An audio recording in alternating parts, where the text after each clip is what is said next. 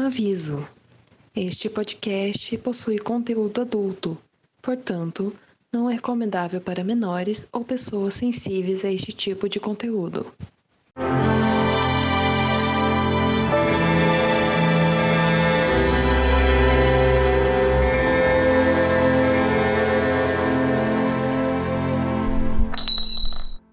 Bem-vindos ao Show in Dalton, um podcast para discutir episódio a episódio da série de TV Dalton Web. Eu sou a Dandara, sua host de hoje, e gostaria de ter a mesma sorte que o Thomas, o menino que nasceu com a bunda virada para a lua. Rapaz, esse é, viu? e estamos aqui também com Flávia. Gente, como que se pode escrever tantas cartas assim numa segunda-feira? Ah, meu Deus, que absurdo. Mulher, esse povo não trabalha, não. Jamais você fica gastando tempo escrevendo carta. Ai, se essa desculpa colar, você não de faculdade, viu? e estamos também com o João.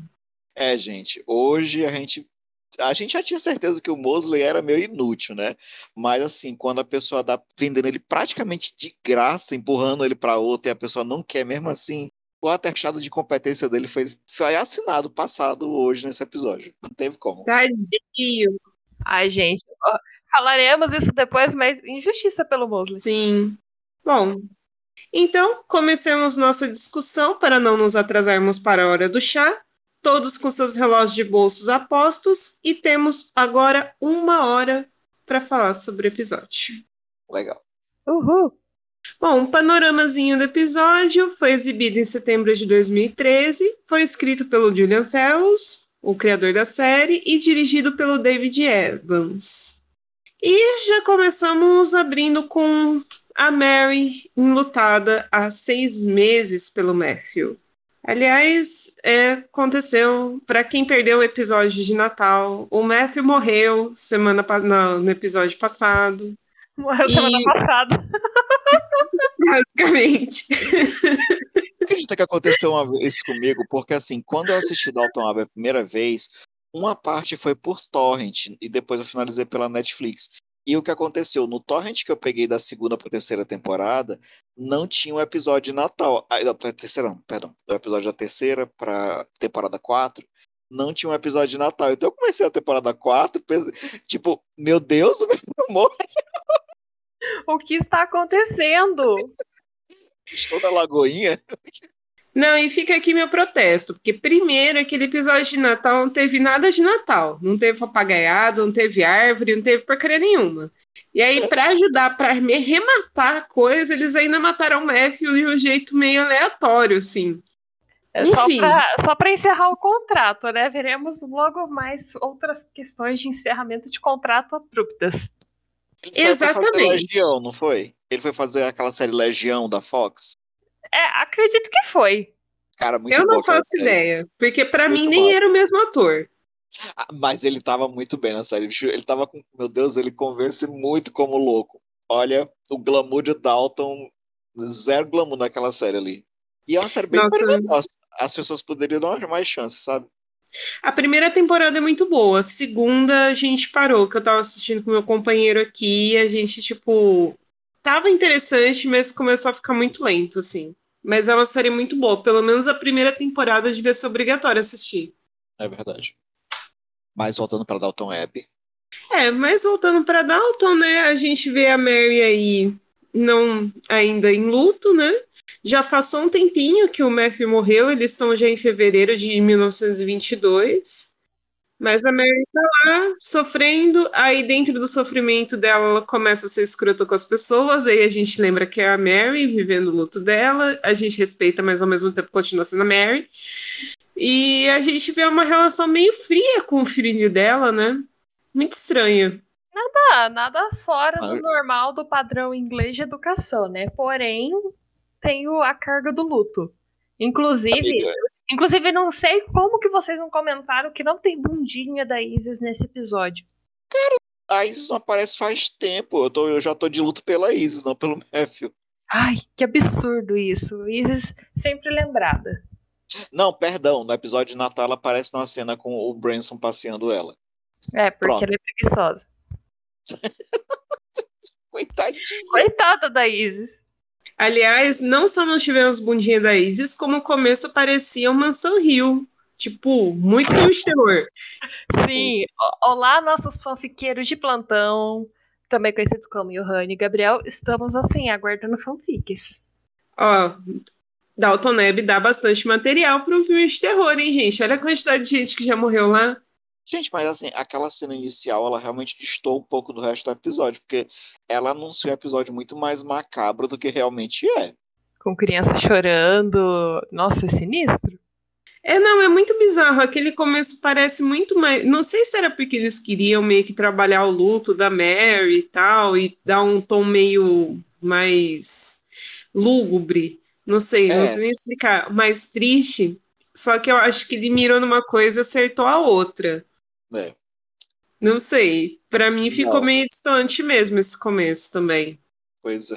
Não, a mansão com aqueles raios no fundo, toda em sombras. É, não, é, é, como você falou, mirou no luto e acertou no terror. certeza. Tanto que é, estávamos assistindo e eu falei, gente, tá parecendo, sei lá, bebê de Rosemary. Só que, no caso, só Mary.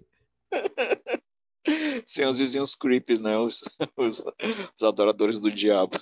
Pois é, mas assim, eu não vou falar muito não, porque Baba West tá quase lá. Então, ela, a, essa daí parece que saiu de fato de bebê de Rosemary, viu? Falaremos mais sobre ela daqui a pouco, ouvinte. Aguarde, anote o número. Anote o número. Mas enfim, né? E nesse começo também tem mais uma surpresinha, né? Porque começa com as cenas meio bizarras de umas pessoas deixando umas cartas. Dá um pouco a impressão de que vai acontecer alguma coisa meio trágica, mas bem filme de terror. E aí no final, na verdade, a gente vê a O'Brien indo embora pra Índia. Cansei daqui. Quero comer curry. Então, gente, pois é, é justamente por isso que eu acho distante, porque assim, ó, Brian sair da série, na verdade devia começar a mansão ensolarada, um campo florido, crianças sorrindo, porque assim, se o demônio sai da sua casa, você comemora, você não fica, sabe? Mas, ah, mas vai que a maldiçãozinha. É, mas ela saiu, mas ela deixou o demônio substituto dela, mesmo que temporariamente. Não, mas a gente não pode culpar o Brian pela babá ainda, viu? Calma, olha que eu gosto de botar culpa na costa dessa mulher, mas nesse caso aí, não. Nesse caso, ela deixa um vácuo que vai ser preenchido por outro, outro problema, né, pra família, mas ainda não para esse episódio. Tá se anunciando, mas. Não, mas se você for pensar, é que a gente sabe que a O'Brien saiu porque a atriz ela rompeu o contrato, que ela não tinha interesse de renovar, enfim. É, Porém, na verdade, mas, Mas será que ela rompeu ou se na verdade ela fez como atriz da Síbio, que ela só assinou por três anos e. Não. Ela rompeu, assim, rompeu, tipo, ah, não quero mais, é, só assinei por três anos, rompi o meu contrato.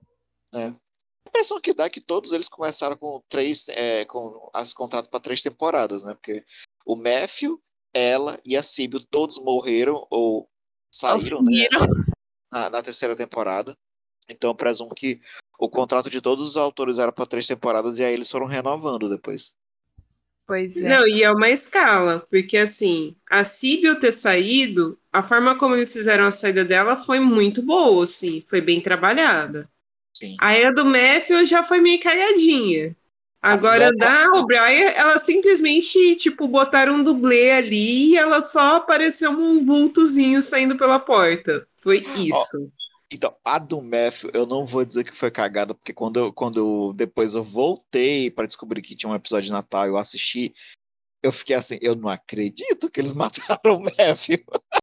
e foi muito cruel, porque foi no final do episódio de Natal, com a vibe tava super boa com o nascimento do. do é, tinha o um filhinho. Olha, cheguei a tempo para ver o meu filho nascer. Foi uma rasteira desgraçada. E, tipo, aí termina o episódio com a Mary com a criança no braço, e tu fica assim.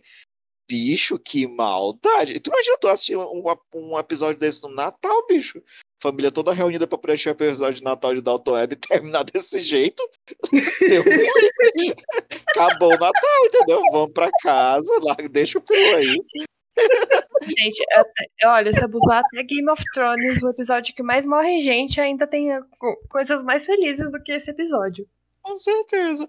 E a O'Brien, ela tá boa, ela, a saída dela foi desse jeito, mas pelo menos ela já teve uma preparação no próprio episódio de Natal, com aquela aproximação dela lá, com aquela, aquela picuinha dela com a coleguinha dela e, ela entrando, e, e a, o anúncio de que teve de fato a aproximação dela com aquela mãe da, da Rose, que eu esqueci o nome. Então, assim. Mas, ah, o, que eu queria, o que eu queria comentar é que a, a O'Brien ela pode ter trocado literalmente gato por lebre nessa questão, porque a gente fica sabendo no episódio de Natal que a família da Rose tá falida, né? Sim, mas ela não sabe disso. Ah, mas é, então... que esse povo falido ainda é rico, sabe? Tipo, os caras estão indo morar na Índia porque eles estão falidos, sabe? Grana eles têm. Mas exatamente por isso eles estão morando, estão indo morar na Índia, porque lá é a última salvação da família.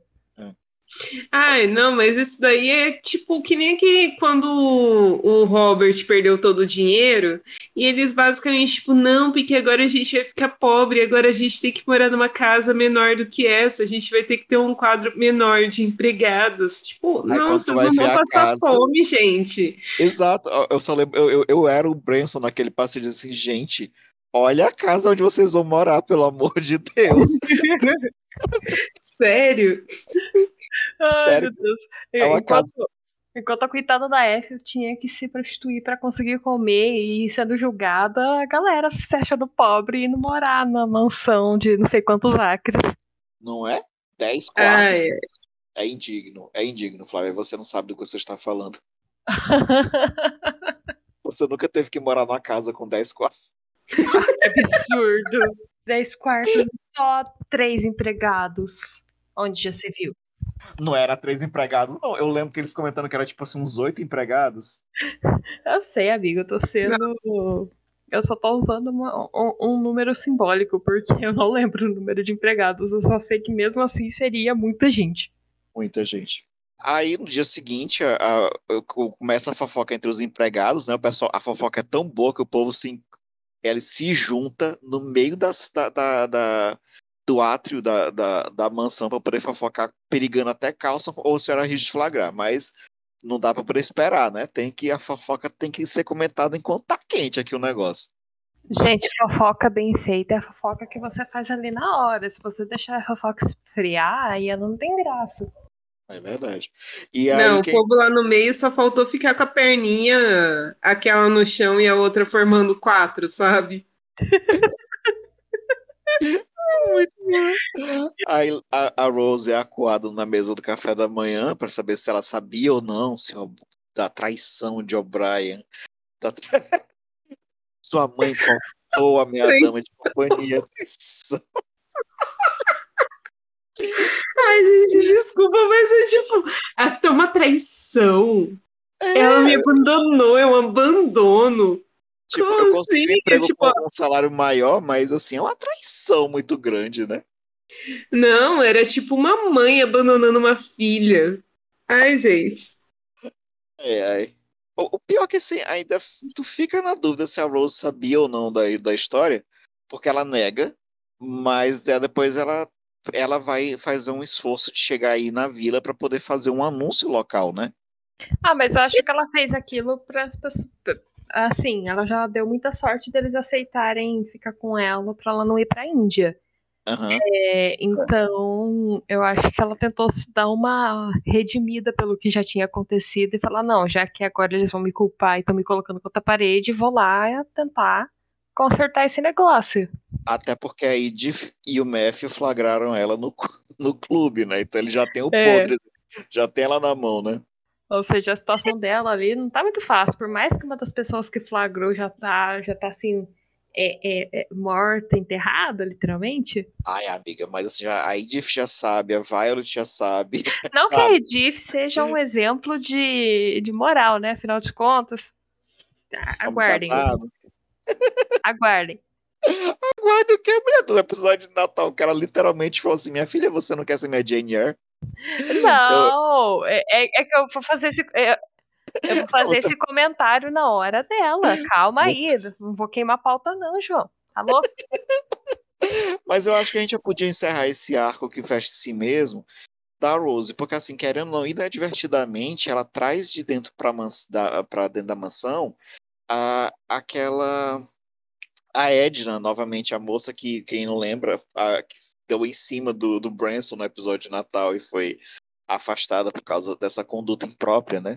É, assim, mas eu, ela, ela é um pouco escrota na forma como ela conduz a situação, inclusive fazendo o, o, o Branson se sentir culpado por ter assumido a relação com a Cib e tudo mais, mas eu não posso culpá-la, porque de assim, você entra no quarto, tá o Branson sem camisa, tu arrisca um beijo, não arrisca? Vamos lá, meninas aqui, da Dara não, que ela tá, tem companheiro em casa ouvindo esse episódio, mas Flávia, aqui entre a gente aqui, todo mundo que vai ouvir esse episódio, não culparia a mulher por causa do negócio desse. Eu, assim, eu não culparia muito, não, entendeu? É que eu, eu não faria isso. Aí tá essa questão. Eu não faria isso, a não ser que eu tivesse 100% de certeza que a pessoa tava querendo também. Aham. Uhum. Mas assim, no caso, ela tava projetando umas expectativas bem hard. Bem hard. Mas assim, ele também não. É, ele também não. Não desencorajou ela. Desencorajou ela, exato. Com certeza. Não, eu também ele não tô falando que. De carência, coitado. É, ele é. tava carente. Mas assim, enfim, ela não, também não tinha como adivinhar tudo que tava na cabeça dele. Exatamente. Mas a gente comentou enquanto assistia o episódio, se a, se a Edna tivesse sido um pouco mais sutil, talvez, talvez tivesse dado certo. Talvez. É porque ela foi com muita sede ao pote, né? Mas, novamente, se o pote é o Branson, quem, quem pode culpar essa mulher, gente? Também pode. É que o que a gente pega um rancinho dela é porque ela é muito manipuladora, né? Então ela, ela é vai chegando e ela vai, tipo, pegando o Branson pelo ego, ela consegue pegar isso muito rápido, né? É. Mas assim, eu acho que de fato, se ela tivesse feito isso meio que devagar e tal. É assim, na época realmente, acho que foi uma coisa que a gente comentou durante o episódio, que é os casamentos não eram feitos por questão de amor, eram muitas vezes por questão de interesse. E eu acho que se ela tivesse feito bem trabalhadinho ali, acho que seria um casal que a gente até compraria, sabe? Eu Sim. não compraria não, Bíblia, porque assim, querendo ou não, eu aplaudo ela ter essa iniciativa. O problema é que ela faz isso de uma forma muito tóxica, bicho. Ela é usa o luto dele e a culpa que ele sente por estar se afastado das pessoas que é, é, porque assim, você vê que ela perguntando, ah, por que você não desce? Ele fala assim, ah, eu já tentei, mas assim, não sei o quê. Então, tu vê que ele se sente um, um certo constrangimento por ter ascendido, por não ter mais aquela convivência com as pessoas, e ela usa isso contra ele. Então, ela é filha da puta. É, isso é não, é verdade. Sim, mas a, é, aí ela, a gente já tá vendo a, esse relacionamento do ponto de vista como realmente começou e não do que poderia ter, ter sido. Ela poderia ter iniciado assim, poderia, mas depois que ela iniciou isso e conseguiu a atenção dele, ela poderia ter dado a freada. Porque, eu, como eu disse para vocês, eu tenho certeza que a. Mesmo ela sendo uma empregada, eles não negariam o, uma figura materna para Sibi. É, dependendo de como ela se portasse, ela teria apoio também da senhora Hughes, eu acho. Sim. Mas, é que eu acho que isso é que... acaba dedotando para ela uma questão de que ela é muito arrogante também, né? Que eu acho que é isso que também a gente acaba não comprando o lado dela também. É. Assim, nesse episódio o que a gente vê é, enquanto ela esteve afastada, ela fez uma nova formação é, para se capacitar como dama de companhia, né? Que é justamente a posição que a O'Brien deixou e e a qual ela se habilita justamente pensando em voltar para Dalton. E qual é a merda? Quando ela foi é, dispensada, o Branson é, pediu para a senhora Hughes dar uma carta com boas recomendações. E essa carta que ela apresenta para Cora, depois de apresentar os cursos que ela fez. Abre aspas, o Branson fazendo o mínimo, afinal de contas, se ele não desencorajou nada das iniciativas dela, ainda deu um pouquinho de corda, Sim. Era o mínimo que ele deveria fazer, né? Com certeza. Só que aí tem uma coisa. Nesse episódio, a gente já vê que ela de novo não tá completamente inocente, porque ela, ela inventa uma mentira de que ela estava cuidando de uma tia para entrevista não ser em Dalton Web, porque ela ia ser desmascarada. E então assim, novamente, é, é a série ao mesmo tempo te dizendo, essa mulher não é para você torcer por ela. É, se a entrevista fosse em Dalton Web, com certeza a senhora Hughes estaria na entrevista. Só para é. começo de conversa. É, Sim. Com certeza, com certeza. E a, mas assim, a senhora Hughes, ela faz o papel, tenta avisar a Cora sobre a, a, é, que ela talvez não fosse uma boa uma boa candidata para o cargo, só que ao mesmo tempo ela não pode diz, é, é, ser muito clara sobre o que aconteceu sem expor o Branson, né? E no fim das contas o Carson decide que é melhor. O que eu achei até um pouco incomum o Carson é, é, dar, sugerir, permitir que ela seja contratada, é, que, ela, que ela seja contratada apesar de tudo o que aconteceu, porque o Carson sempre é aquela coisa assim de vamos proteger o nome da família, vamos evitar um escândalo, e, né, por mais que tenha sido evitado, era um escândalo que estava prestes a acontecer. A senhora Hughes até fala, né, que ela vê aquela situação como uma bomba relógio. Eu gosto que ela fala isso na frente do Branson e tipo, foda-se você, você é um dos nossos, você vai ter que me ouvir. É, com certeza. E ele fica com cara de quê? Cara de torta. Exato. Eu comentar isso. A cara de torta dele enquanto a senhora Hughes fala as coisas assim, tipo, pouco se importando se ele tá ali. Foi, foi sensacional. Mas de fato é bem bizarro o Carson não se atentar a isso, sabe? Tipo, a possibilidade de porcaria que pode dar isso aí, você tá, tipo, achando melhor ele não falar nada? Como assim? Você tem problema? Sabe, sei lá. Mas até que faz algum sentido, né? Uma vez ou outra a gente toma decisões ruins na vida. Com certeza. E não é só a Edna que ressurge das cinzas, na verdade, muito mais obscuro do que a Edna, ressurge o Charles Grigg, o parceiro. Cara, eu amo esse personagem porque ele é escroto pra caramba, mas toda vez que ele ressurge, ressurge também o passado de Carlson como dançarina e cantor. Ah, meu Deus, isso é muito bom! Oh, meu Deus. Olha, mas eu, eu confesso que foi o, o, o, o, ator que eu jamais. Ator não, personagem que eu jamais imaginei que ia ressurgir assim do nada. É, sim. Eu achei sim. que tinha acabado naquilo e ponto, acabou, porque tem tantos outros personagens com maior importância que não voltam. É, mas eu, eu penso que eles presumiram que talvez esse seria um ponto de tensão, porque querendo na forma como ele surge, ele causa a senhora Hughes uh, para revirar lá a carta do, do, do Carson, né? Porque, tipo assim, amizade é isso aí, né, gente? Você dá dinheiro, mas não dá intimidade. Tua amiga te vê meio abalado com a, com a carta que, ela faz, deixa tu sair da sala pra revirar teu lixo. Mas... Oh, meu Deus, olha, senhora Hughes, isso não é certo. Mas a gente sabe que ela também ela é fofoqueirinha, fofoqueirinha do bem, mas ainda assim fofoqueirinha. Vamos lembrar que foi ela que ouviu a conversa do Bates com a esposa e que deu o alerta para todo mundo, né? Ah, com certeza. A senhora Hughes é a verdadeira rainha da fofoca. Ela sabe de tudo que tá se passando ali e ninguém consegue esconder nada dela. Inclusive. Eu, olha, eu só não falaria que ela não é pior que a Isabel e que a, a Violet. Porque É. as, as três, assim, ali, ó. Mas Rainha, essa, do- rainha da Fifi. mas esse que é o ponto. Quando tiver escrita a fanfic da, da. Meu Deus, qual é aquela detetive da, da Agatha Christie? A Miss- senhorinha. a Miss é, a Miss Marple. Marple. Miss- sim, Miss Marple, Violet e Isabel es- investigando crimes e um assassinato em Dalton. A informante número um delas, a secretária delas, é a senhora Hughes. Entendeu? Com certeza. Ó, a gente tá dando a fanfic aí de graça para os nossos escritores número um de fanfic. Aham. Assim, o Sherlock Holmes tinha a rede de contatos dele na Azul, mas tu não precisa ter uma rede de contatos se tu tem uma mulher dessa, gente. É, com certeza. Você tá ali na cozinha de Dalton e encontra com a senhora Hughes da vida. Olha, e é melhor você confiar na senhora Hughes e não confiar no Thomas, viu? Porque o Thomas. né? Gente, mas voltando um pouquinho para o assunto do Charles Grigg, e assim, não mostra tanto que ele tava lá no. Ai. No abrigo lá, sofrendo, coitado. Apesar dele ser escroto, ele tava sofrendo. Mas ele me lembra um pouco esse plot, me parece um pouco quase que uma ressurreição do plot da Ethel, sabe? Não Eu- sei. Eu não tenho essa impressão, porque assim, tem um contexto diferente. Ele serve para poder É. causar uma- uma- um, um ponto de tensão entre a- a- o Carlos e a Sarah Hughes, mas ao longo do episódio ele serve o- é, para também tirar a Isabel um pouco do estado de inércia que ela estava por causa do luto. Ela mesma Sim. menciona como que é, até a questão sentimental dela, ela não, não, não, conseguia mais sentir as coisas.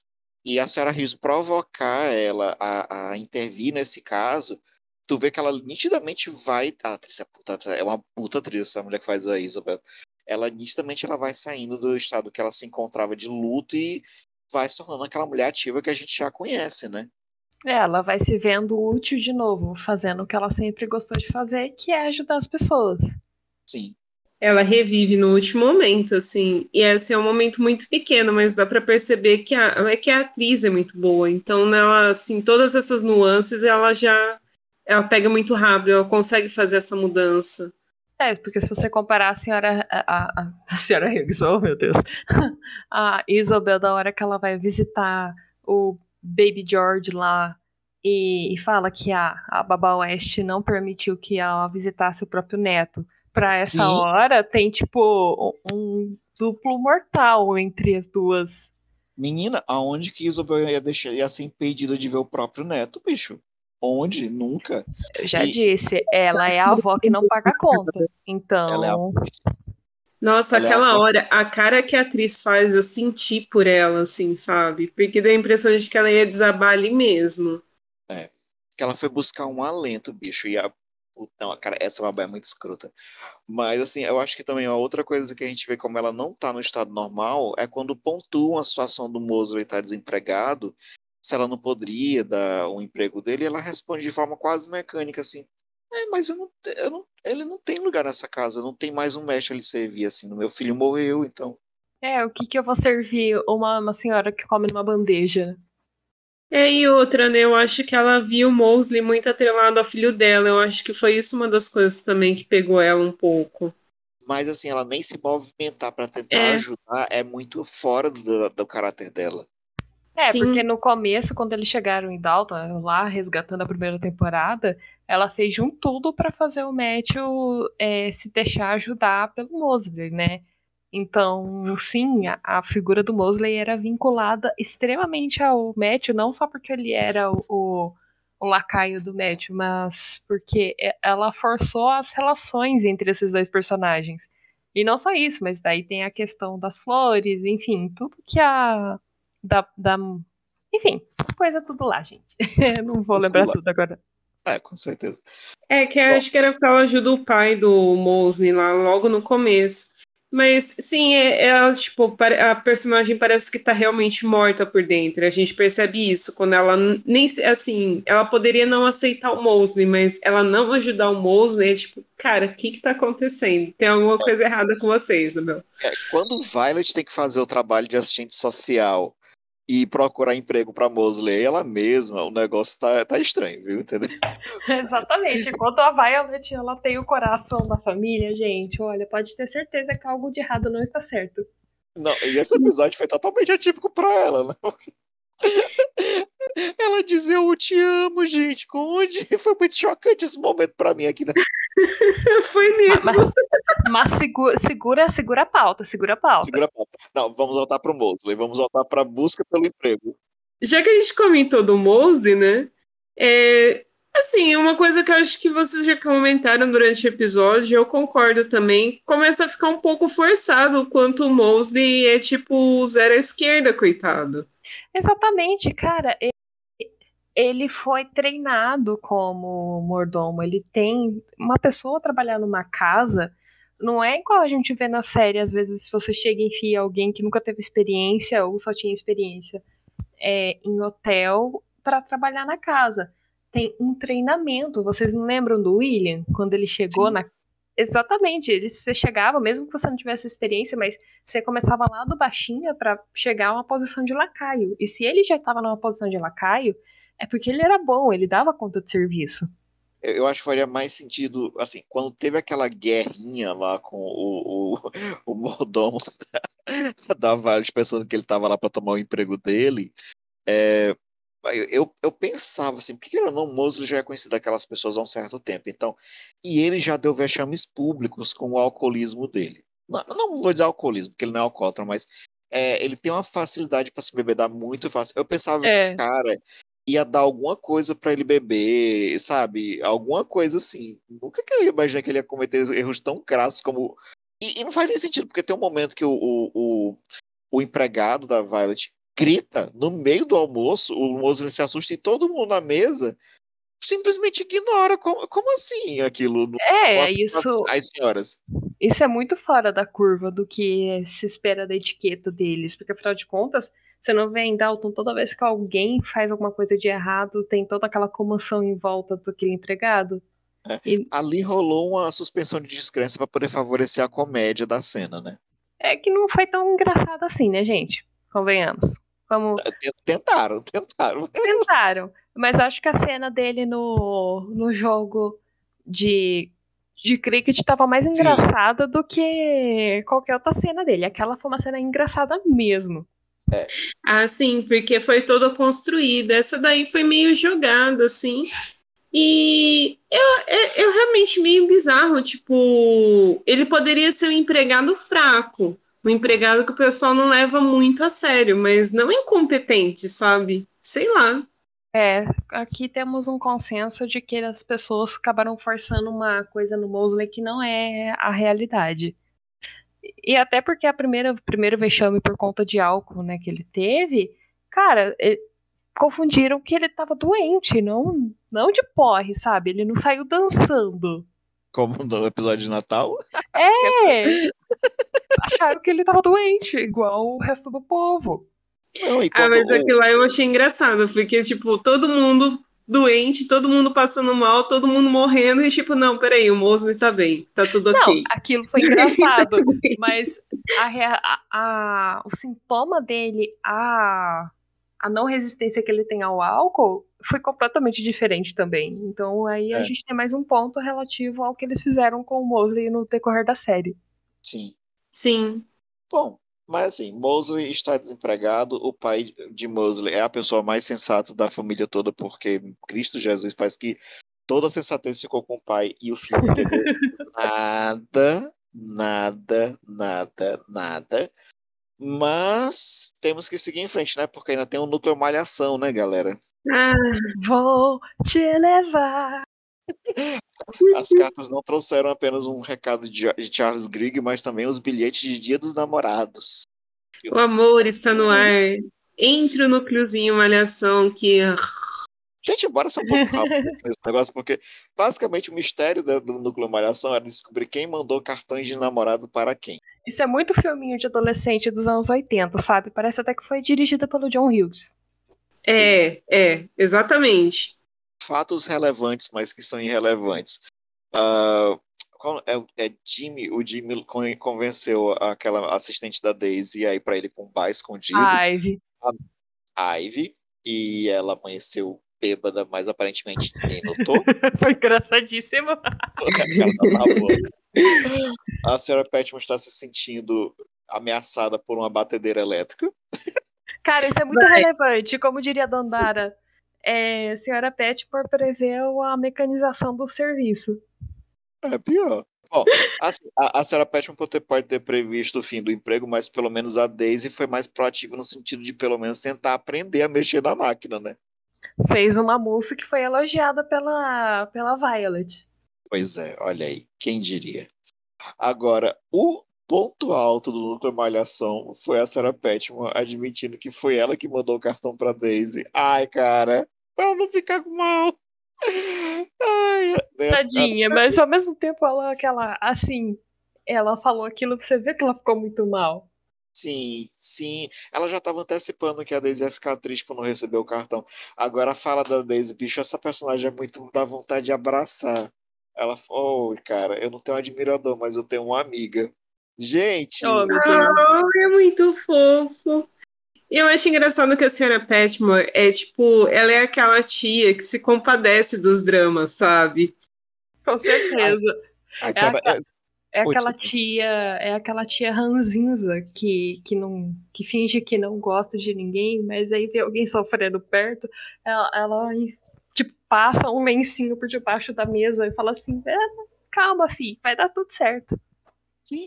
Gente, vocês nunca assistiram a série, vocês nunca tentaram fazer isso na cabeça de vocês, um chip entre a Sarah Petmore, o pai do William, se casando e adotando a Daisy?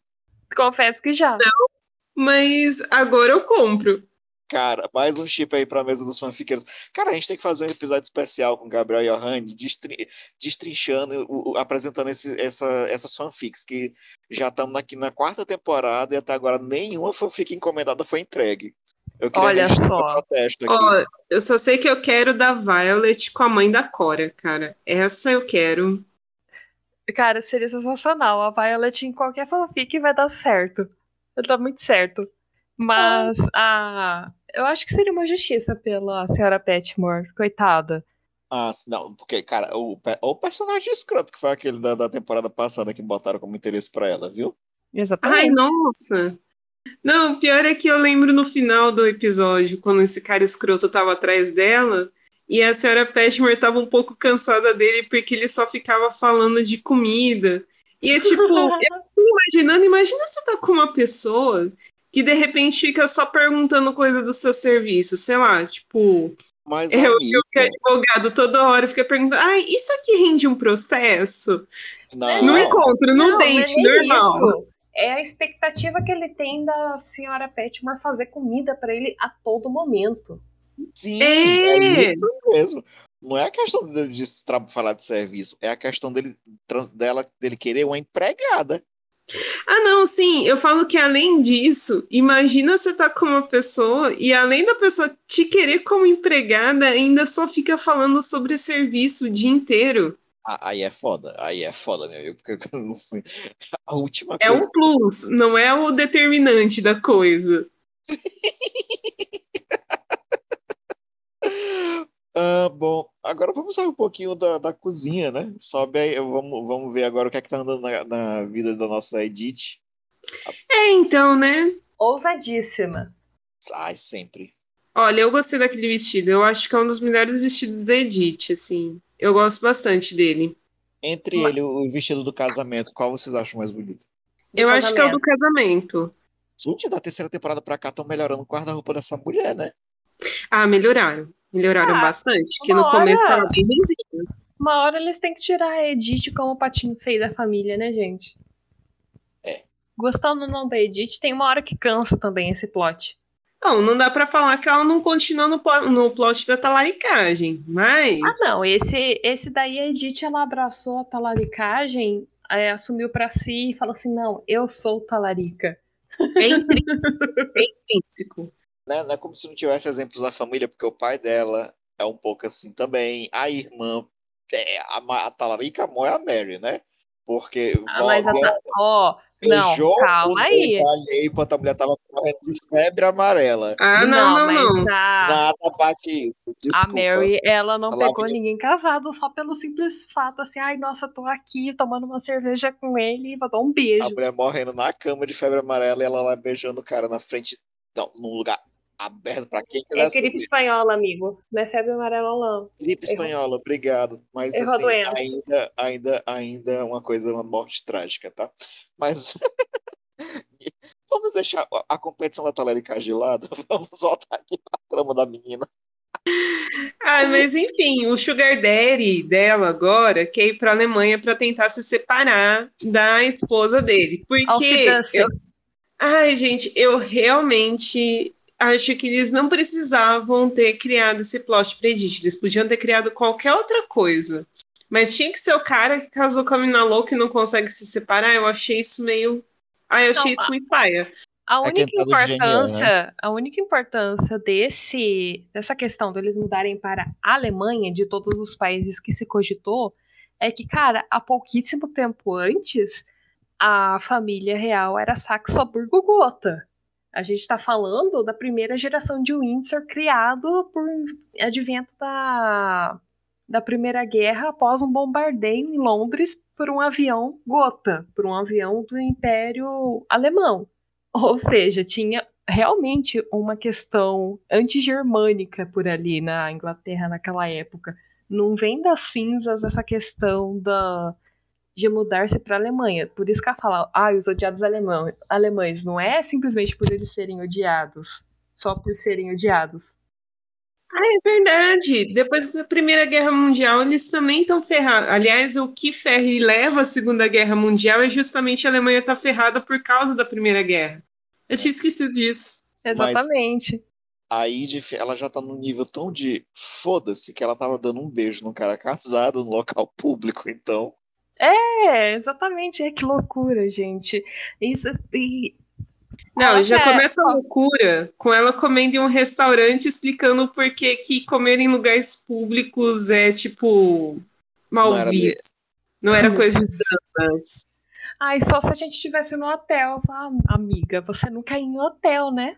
Você ficava na casa dos seus parentes ricos, no país inteiro. ai, não, e o melhor é tipo, ai, e um restaurante que eles estão, um restaurante ultra chique lá. Ah, gente, mas ela estava fazendo comentário de como a, a, mudança dos costumes após a guerra, né? Também não é ela fazendo. É, isso é, é verdade. Ela, ela não estava sendo com doce, ela estava só fazendo um comentário. Mas... Aliás, eu, eu só acho engraçadíssimo se a gente coloca a Edith da primeira temporada, começo da segunda para Edith da começo da quarta temporada, são duas pessoas completamente diferentes. Claro. Ela é ah, sim. Com Até, eh, mas eu não entendo como que uma pessoa realmente consegue abandonar certos parâmetros morais que ela tinha antes. Porque, assim, tudo bem, ela era talarica, mas ela denunciou a irmã dela pro consulado da Turquia. Ah, mas ela fez isso porque ela queria ferir a irmã dela. E ela, era ela na verdade, eu acho que ela não tem um apego muito grande com as tradições que nem o restante da família. Ela só, na verdade, meio que seguia porque ela tinha que estar tá lá, sabe? É. Mas Na eu verdade... acho que ela não tem essa coisa de ficar muito apegada aos costumes. Mas vocês não acham muito estranho também a família dela começar, começar assim, a aceitar de boaça ela fazer tudo isso? Eu acho que eles não estão vendo. Essa é a questão. Não, eu acho que assim, eles podem não saber toda a extensão do que está acontecendo, mas a Mary fala abertamente de que ela tá tendo um pretendente, é que ela tá se encontrando com esse cara já no papel de não só de editor. Ela fala isso de uma forma muito transparente. Só que as famílias dela tá cagando e andando pra edit, então ninguém vai nem checar o passado desse cara. É, mas é bizarro. É, a única pessoa que estava se importando era o Matthew, que quando, que no episódio de Natal, chegou pro cara e falou, então, o que, que você vai fazer, querido? Você tá, tipo, você é casado, você veio aqui se declarou como amante da Edith, aqui na Escócia, o que, que você veio fazer aqui? Só dá um tchauzinho pra ela e vai caçar teu rumo, sabe? Aí o Matthew morreu, e o cara tá Escócia o Matthew chegou na família ontem e tem mais consideração pela menina do que a própria família do bicho. É, então. Mas a Mary bem que avisou. Ela, ela, ele chegando, né? Ela falou assim: ah, ele comprou uma casaca com certeza que é pra conquistar a gente, né, gente? Aí, só uma curiosidade, né? Ele já foi apresentando Edith pro círculo de amigos dele. Na verdade, nesse episódio só aparece de relance uma menina meio nariguda que eu tenho quase certeza que era para ser a, a, Virginia Woolf. Claro. Mas não os, aparece os literatos. A gente só percebe que são os literatos. É a nata da. Ah, você vê que não presta, né? Já tá com. Já tá andando com o. Já anda com a elite intelectual do. Se anda com a elite intelectual, né, haja vista uh, Paris daquela mesma época, dos, dos, loucos anos 20, a gente já sabe que é putaria. É, é então. Ah, é. Mas assim, pelo menos aí de estar tá fazendo um planejamento pro cara se divorciar. O problema todo aí é porque, amiga, baixa um pouco teu fogo. Deixa o cara se divorciar primeiro, depois tu muda pra Alemanha com ele por favor. Ou tu descobre o jeito de não engravidar, alguma coisa assim, sei lá. Mas assim, a gente estava falando do Matthew ainda agora e a, e a gente falou do luto da Isabel, mas assim, acho que a gente também tem que falar um pouco da Mary, né? Porque, cara, pela segunda vez a Mary, eu sei que ela tá de luto, mas bicho, a forma como ela fez, ela tratou o Carson nesse episódio, só me lembrou direto na forma como ela tratou ele daquela vez quando ele foi informar que não queria ser o mordomo dela na casa, quando ela estava prestes a casar. Cara, ela, ai meu Deus do céu, essa mulher brinca, brinca com a gente, viu? Porque é a Mary sendo a Mary. É a Mary sendo a Mary. Nossa, e o Carson também é muito o pai o segundo pai dela, assim, porque para ele aceitar esse tipo de comportamento e não falar nada, e o pior é que não é só por uma questão dele ser empregado da casa, é realmente por ele, tipo, me dá a impressão de que ele leva isso como se fosse uma filha no momento que tava rebelde, resolveu xingar ele, mas depois ele perdoa mesmo, sabe? Sei lá. Ah, o, o, sabemos, né? Concordamos todos aqui que o Carson é muito mais pai da Mary do que o próprio Robert. Claro. Que, aliás, tá especialmente escroto de novo. Ah, novidade, né, gente? Eu acho que desde o caso dele com a empregada, ele foi decaindo no nível que não, não conseguimos voltar. É, então. Foi só piorando. Aí, vamos ilustrar a escrotidão do Robert. Vamos dar o contexto aí da, da fala da, da Mary com o Cass. Por favor, alguém que lembre. Por favor. Ah, vamos lá. É. Certo a, a Mary está em estado de luto, como a gente já comentado no começo do episódio, né? E o Branson percebe que seria interessante que ela assumisse a, a questão da, da gerenciamento da propriedade no lugar do Matthew, é, já que ela é mãe do futuro herdeiro, no caso.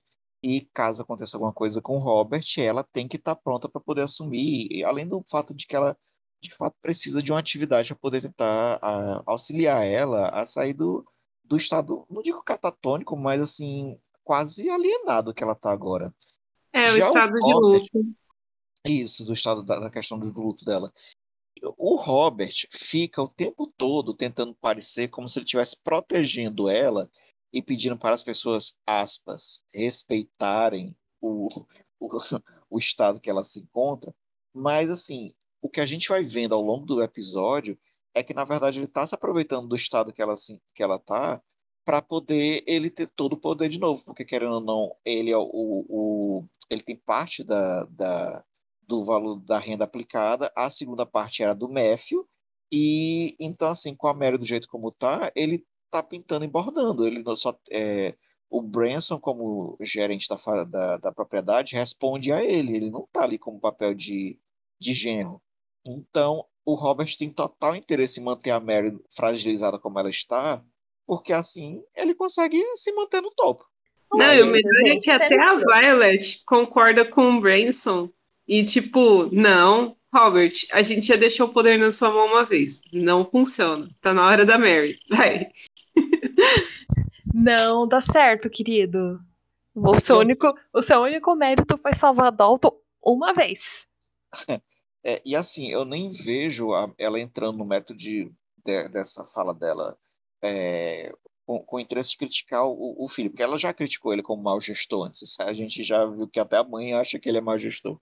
O, o que ela realmente é oposta a ele é a forma como ele trata Mary. É, ele tenta, ele tenta manter ela protegida, aspas, mas é uma proteção que isola ela do, do mundo e não estimula ela a sair da, da, da zona de conforto. Da zona de conforto é. que ela tá. Que ela não dá atenção nem pro próprio filho, entende?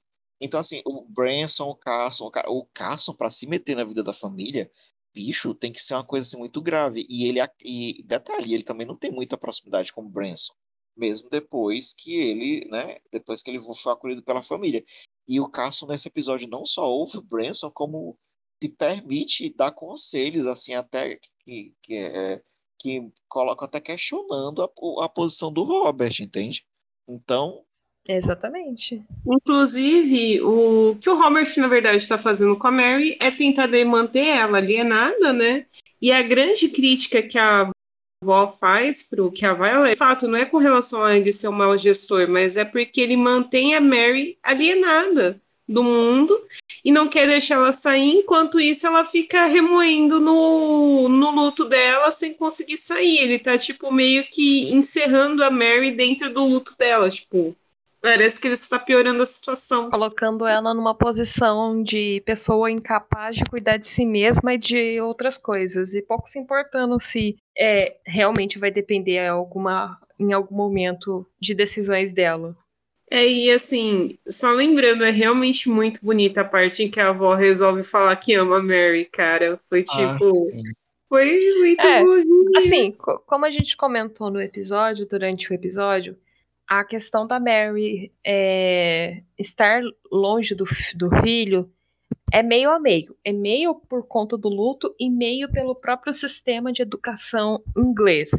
Não, não tem muito absurdo nisso. É, haja vista, né, a própria Violet é, comentar que ela via os filhos uma hora por dia, que era na hora do chá. Sim. Mas naquele momento que as crianças entram na sala, o Branson levanta para poder é, ter uma interação com a, com a Sibyl e a Matthew, e a Matthew, meu Deus, literalmente a, esposa do marido dela, né? E a Mary, ela nem se mexe da cadeira. Mas aí a gente também tem a diferença do contexto socio socioeconômico dos dois personagens, João. A Mary foi criada assim, mesmo que a mãe dela seja americana, que é, tenha um, um outro background de educação, que ela seja próxima da mãe, do pai, enfim, a, ainda assim, ela não é uma pessoa que veio da classe trabalhadora como Branson, que tinha ali os pais do lado, sabe? Sim. Ah, e eu acho que isso já puxa o plot da Nani West, né? Da babá escrota. Ah! Resumindo. Porque além dessa diferença social da forma como os dois se tratam mesmo os filhos tal, tem a questão de que a tal da babá tá causando só, né? Tá lá é, a, a, gente vai ter Fazendo... um ao longo do episódio, né? Porque ela se acha superior aos outros personagens. Ela literalmente fala isso na cara do Thomas, né? Eu sou da criadagem, mas eu estou em outro patamar. Né? Não, ela... ela vira pro Thomas e fala que não quer descer lá para pegar o um negócio, para avisar o negócio lá na cozinha. E assim, eu acho que fica meio subentendido nessa parte de que ela não quer se misturar com o pessoal dela mesmo. Ela não é. quer se misturar com a criadagem. A, a Babá Oeste, é, ela é basicamente assim: se não tá pagando o salário dela diretamente, então ela é melhor que todo mundo. É. Porque ela tá ali exclusivamente para ser preceptora e cuidar de pessoas que serão os futuros donos daquela casa. Então tudo que ela fizer depende da vai se refletir no futuro. E ela sabe disso, ela tem essa consequência. Porque imagina quantas pessoas ela já não cuidou da vida. Mas assim, você vê também que ela tem um apego pelo, pelo micropoder que ela tem, porque ela negar o acesso da Violet, que é a avó, à neta, ao neto, assim, você vê que já tem um certo apego, assim, eu também tô tendo controle da vida dessas pessoas que são os meus patrões. Olha, não posso falar muito não, que conheço, conheço uma pessoa aí, X, pessoa rica, que os boatos era que ela restringia a visita da parte pobre da família para os filhos. Ah. É. é. Caralho, doido. Sério. É, é. Se quiser cortar isso depois, mas enfim, conheço casos assim aqui, entre, entre nós, pessoas que moram no Brasil de 2020. Imagina naquela época. É, eu lembro quando eu trabalhava na sorveteria, tinha uma moça que sempre ia com o bebê lá, só que não podia colocar a mão no bebê dela. E às vezes eu acho que ela não deixava, que ela falava que era questão de germes, tal, não sei o quê, mas eu tinha um pouco a impressão de que era porque a gente era atendente, sabe? Grande Sim. possibilidade. Gente, trabalhar em restaurante, você vê umas coisas. Vocês não fazem Imagina. ideia. Com certeza. Mas enfim, né? Aí, bom, aí nós temos o Thomas, né? Que escola. Bom, enfim, a Baba West conseguiu irritar o Thomas. Não que isso seja uma coisa muito difícil de se fazer. Mas aí o Thomas resolve dar uma de escola O'Brien de atuação contra pessoas que ele não gosta. Só que ele mira numa coisa e acerta em outra. Não, ele, ele, ele, ele vai fazer um negócio assim, tipo, olha, eu acho que o negócio vai dar certo por esse lado. Só que ele nunca estava imaginando o que ia acontecer. Não, o melhor é que ele, tipo, não, porque a babá não tá cuidando muito bem das crianças. Ele não viu nada sobre a babá não estar cuidando bem das crianças. Aí que a babá tava sendo escrota, especialmente com ele também, sabe? Ele, tipo, folgando nas costas dele, ainda por cima falando umas coisas que tava deixando ele irritado. Aí, Aí ele, ele resolveu fazer uma fofoquinha só que aí essa foquinha fez a Cora ficar meio que de olho na babá e aí ela pegou a situação. Cara, o, o Thomas ele jogou muito alto. Ele blefou assim violentamente. E valeu. Mas, ele assim, teve cara, sorte. Ele teve Muita sorte. Agora, a atriz da babá realmente consegue te deixar com nojo da mulher, bicho. Ela chamando a, a, a Baby Sibyl de mestiça enquanto a criança tá chorando. Puta que pariu, bicho. Ah, fala que a criança tava aborrecendo o grande herdeiro. Nossa. É, não vamos deixar mais a fila do chofer tocar em você, te aborrecer. Oh, tipo, o quê? O bebê não, não sabe nem limpar a própria bunda direito. Mas não é má criança, só sabe babar, coitado. Pois é. Ah, e que, que eu ia comentar? Eu não sei se ao longo dos episódios, quando a gente chega nessa parte que vê a Babá West sendo a bruxa descendente da O'Brien, mesmo que por uns três minutos. Ah. É... Mas eu não sei se vocês acabaram percebendo aí, relembrando do episódio, toda a relação que ela tinha com relação a Cib. Eu não. É porque eu confesso que eu não pesquei ela, ela se referindo a Cib ao longo do episódio. Eu, tô, eu, e olha que eu acabei de assistir com vocês. Mas diga aí o que, é, o que é que tu pescou. Assim, é... a Cib já conseguia andar, né? Sim. Ok, mas ela ia passear com as crianças, ela colocava a Cib no carrinho para não ter tanto problema e deixava ela lá no, no, carrinho. Tudo bem, normal e tal. Ela ainda não é uma criança a ponto que consegue dar longas caminhadas. Mas o, o, Thomas comenta, fala assim, ai, logo, logo você que vai é, caminhar, mocinha. E ela já fica assim, tipo, a reação é estranha. Aí depois tudo que ela ia fazer ou ia deixar de fazer era sempre falando: "Ah, não vai fazer isso para Cib ou vai deixar de fazer isso para Cib". Ah, tá. Realmente eu não tinha pescado. Eu Agora que eu... me ocorreu uma coisa também. O Thomas, eles tinham meio que uma relação com a Síbio e eu não sei se ele tem um, um, certo carinho pela filha, porque, tipo, pô, era. Foi a pessoa que foi amiga minha durante aquele tempo de guerra tal. Que também pode ter sido uns motivadores para ele querer pegar com a babá. Se ele pegou isso no ar. Não sei. É, eu acho que ele não pegou. Ali foi mesmo. Ali, se ele tivesse pego, também seria, mas ali o que a gente vê é só mesmo ele sendo turrão. É, foi por o blefe dele, ele não pegou isso.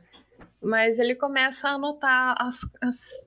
Não, ele não começa a notar, mas eu comecei a, a lembrar das questões da, da Oeste durante o episódio que, que me remeteu a isso. E assim, ela poderia também deixar o posto dela cinco minutos para avisar que ela não queria que servissem ovos mexidos pro lanche da Cib.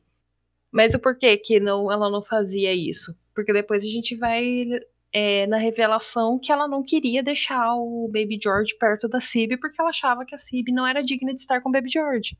Enfim, muitas escrotices. Muitas escrotices. Demais.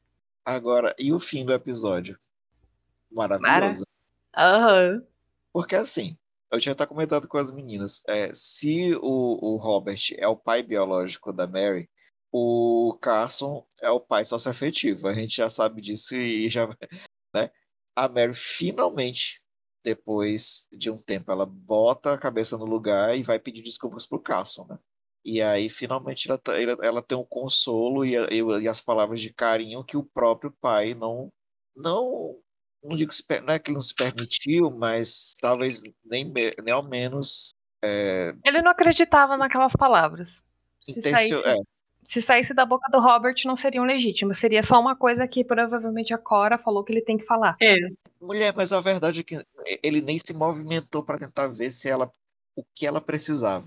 Era uma posição, era conveniente para ele que ela ficasse naquela forma e então ele estava gastando energia dele não para ela melhorar, mas para poder manter ela do jeito como ela estava e afastar qualquer pessoa que tentasse fazer o contrário, né? Mas só acho que a, a persistência do, do Branson da Violet e do Carson se pagou no final. E a cena dela com o Carson é, é, é, é os tesourinhos, né? é aquela cena assim que tu assiste para poder se sentir bem. Exatamente. E, e, isso fez a Mary parar de usar preto. Ah, a cena final com ela comparecendo na mesa do almoço com os outros. É, ali são pessoas que, que trabalham para a propriedade, né? Sim. Sim, acho que são os fazendeiros, coisas assim. É bem legal ver ela entrando já, não usando mais preto. O Branson falando assim: não, não precisa pegar uma cadeira para ela, não, pode se sentar aqui na ponta. que já dava uma posição de poder para Mary também. Eu achei isso muito legal. E a cara de tonto do, do pai dela. Assim, o, o, episódio tem uma sacadinha tão boa é, quando ela pergunta para o fazendeiro sobre a questão das ovelhas, assim, no mínimo mostra que, apesar dela estar tá naquele estado dela, ela estava, mesmo que de canto de ouvido, acompanhando o que estava acontecendo. Sim. Exatamente.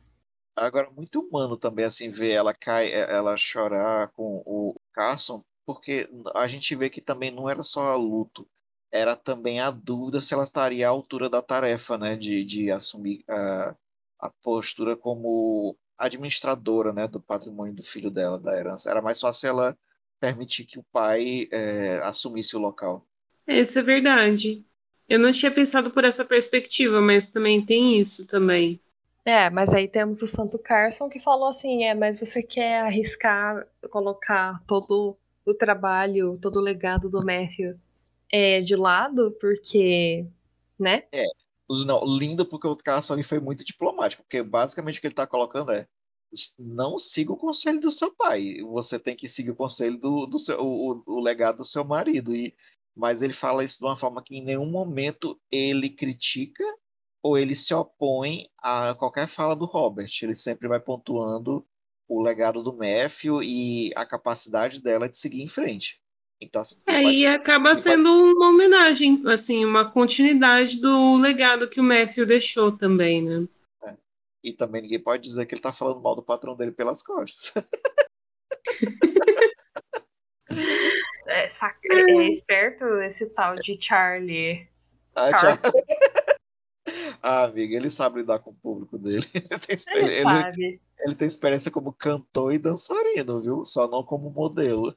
É a famosa raposa velha. Ai, ai. É, acho que é isso, né? Acho que sim, gente. Sim. Essa foi nossa discussão sobre o primeiro episódio da quarta temporada do Dalton Abbey. Uhum. É, vocês têm mais alguma coisa para acrescentar? Ah, não, acho que dá para ir para o momento jabá. Até Bom, então. A, esse episódio demorou uma hora e seis e a gente já deu uma hora de discussão, então. Momento jabá. eu vou usar esse, o áudio de transição, viu? Oh, meu Deus. Mas eu nem caprichei na minha voz. Oh. Bom, gente, e agora no nosso momento jabá, é, nós temos o Estação 21 no arroba estação, arro, no arroba estação 21 pod, que é o nosso podcast irmão, de onde a gente veio, né? Irmão, pai, tio, sobrinho, parente, agregado. Na verdade, agregado acho que é a gente. Mas vão lá conferir, fala sobre obras de ficção e tem várias coisas legais, vários assuntos relacionados bem interessantes. Nós temos também o Leia com uma Garota no arroba LCUG pod, que é um podcast sobre que lê autoras mulheres e também é um clube de leitura sobre autoras mulheres. Inclusive, a gente chegou a ler Virginia Woolf, que foi citada nesse episódio. E depois vocês vão lá conferir os episódios da Virginia, vão ficar bem legais também. E leiam os livros dela também, são bem interessantes. Inclusive, o podcast, ele tem, como eu já tinha comentado, ele é um ele é um grupo também, né, de leitura, é um clube de leitura também. E se você for mulher cis ou trans, pode ver os meios de como entrar. A gente está sempre aberto lá. Ah, bom, já que eu estava falando do Clube do Livro, Dandara, é, eu vou fazer pod, é, a propaganda aqui de dois podcasts que é justamente sobre duas obras literárias. Eu, a Ju, a Júlia, o Gabriel, a gente está lá no Baladas de Nárnia, que é um podcast onde a gente lê os livros e comenta as adaptações da série As Crônicas de Nárnia, do C.S. Lewis. É, a gente já tá, a gente já finalizou o podcast, né? A gente finalizou agora em outubro, mas é, quem que tiver curiosidade, quiser se atualizar com os episódios, tá, o nosso feed está ativo, então é, eu recomendo muito que é bem divertido assim, as discussões que a gente fez lá no, no podcast. É, então procurem lá a gente no Baladas de Nárnia, é, arroba Baladas de Nárnia, né, tanto no Instagram quanto no Twitter. E nesse mesmo sentido, eu vou também recomendar um segundo podcast, dessa vez é, a, a, obra que é discutida, no caso, seria a série literária Desventuras em Série, né? Maravilhosa. Eu mesmo já participei de um episódio lá com a Júlia, com o Gabriel. É, eles já estão eles estão discutindo, acho que a essa altura já discutiram alguns primeiros livros. O primeiro filme, que foi o episódio que eu participei, e acho que já deve ter episódio também comentando a adaptação da Netflix, pelo menos a primeira temporada. Então, se vocês estão curiosos e gostam da série Desventuras e Série, vocês podem procurar o podcast é, Dossiê Snicket, né? É, a, e também as redes sociais deles são arroba Dossiê Snicket, é, que é D-O-S-S-I-E-S-N-I-C-K-E-T. E é isso. E para finalizar a nossa rodada de jabás, eu vou deixar aqui duas indicações dos nossos coleguinhas de casa. Primeiro, vocês podem achar, você, caso vocês não gostem tanto de ficção, que é um problema muito sério na vida de vocês, vocês vão ter que consertar isso, mas vocês, mas vocês podem encontrar a galera no Cop Geeks, que é um portal sobre cultura pop. E eles estão no Instagram, copgeeks. E também, rapidamente, deixando o jabá dos nossos coleguinhas de podcast, que são o quê? Donos e proprietários de uma editora. Não é mesmo, gente? São chiques essas pessoas. então, gente, é, eles estão na editora Triqueta, arroba tri, Triquetra. Eu vou odiar você e o Hurry por ter. Brincadeira, amiga, te amo arroba triqueta underline ed, e eles estão com a motivação de publicar autores de minorias LGBTQIA+, e obras que englobem esse, esse mundo, o que é uma grande iniciativa, haja vista que há pouca inserção desse tema nas editoras tradicionais, não é mesmo? É. Então, é. se vocês puderem dar uma chegadinha e conferir o trabalho deles, é uma iniciativa corajosa e muito boa. É muito legal. Agora, só pontuando uma coisinha, eu faço um, um comentário do comentário, Flávio. O, o Coops, além de site, é, eles também têm um podcast, viu? Quem quiser. Ah, exatamente. Desculpa, desculpa pelo vacilo. Não, o que é isso? E também o convite, já que a, a gente está falando da editora, é, além dos leitores, se você é escritor, checa sempre as redes sociais da editora Tricreta, porque eles publicam lá os editais. Então eles publicam, é, eles geralmente focam em contos para coletâneas, mas também, se eu não me engano, eles vão focar em poesias. Então, se você conhece alguém que é, que é autor ou está querendo se lançar no mercado, fiquem acompanhando as redes sociais deles, que vira e mexe tem alguma novidade por lá, tá, pessoal? É, gente, inclusive tem um conto meu lá no, no Histórias Não Contadas da Magia, hein? Olha, Olha só, temos uma autora. É, é muita, tem muita gente talentosa nesse podcast, não é mesmo, gente? É verdade. Eu tô aqui só, eu só entrei nesse podcast porque eu edito, entendeu? O talento é a galera. Eu tô, aqui nesse pod... Então, vai. eu tô aqui nesse podcast porque eu dei minha voz pra chamada, gente. É isso. Esse pessoal do direito é um pessoal muito sem, sem talentos. Olha, devo, devo acompanhar o voto do relator nesse caso. Ai, gente.